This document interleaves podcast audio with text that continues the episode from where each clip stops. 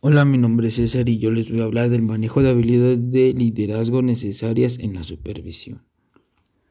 Las habilidades de supervisión son indispensables para ellos los jefes, supervisores que tienen personal a cargo y tienen el reto de alcanzar objetivos dentro de las organizaciones.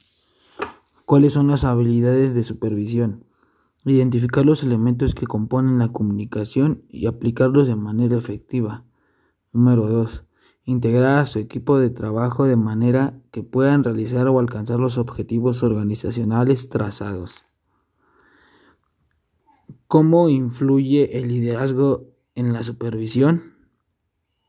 La supervisión es una actividad de gestión y los supervisores tienen una función de gestión en la organización.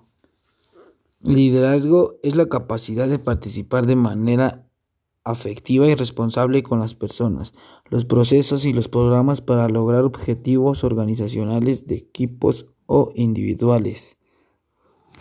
Existen 11 competencias de liderazgo, la cual la primera es productividad, la segunda es liderar desde dentro, la tercera es recompensar, la cuatro comunicar, la cinco es la empatía, la seis es la gestión del éxito, la siete adaptación del, al cambio, la, 8 es el seguimiento, la 9 es la motivación, la 10 es la asertividad y la 11 localizar coherencias.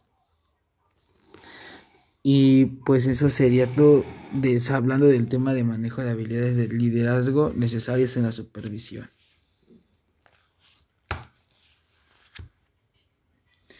Este, ahora también les voy a hablar de la identificación de técnicas de supervisión.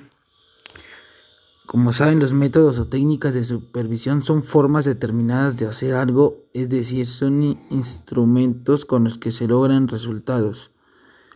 El supervisor debe basarse teniendo en cuenta los objetivos y principios que habrán aplicarse y deban realizarse mediante el empleo de varias técnicas. Las técnicas de supervisión son estar bien entrado de las enterado de las personas y su trabajo. La 2. Tener confianza a sí mismo. La 3. Hacer hincapié en las actividades esforzadas y constantes. Tener actividades objetivas, ser sencillo, ser capaz y tomar decisiones aceptadas. Estar dispuesto a emprender una acción contraria cuando sea necesario. La supervisión tiene diferentes niveles de aplicación, es decir, podemos distinguir según el receptor es el mismo. Este, una de las aplicaciones es supervisión a estudiantes. También existe la de supervisión de profesionales, de equipos interdisciplinarios y de voluntarios.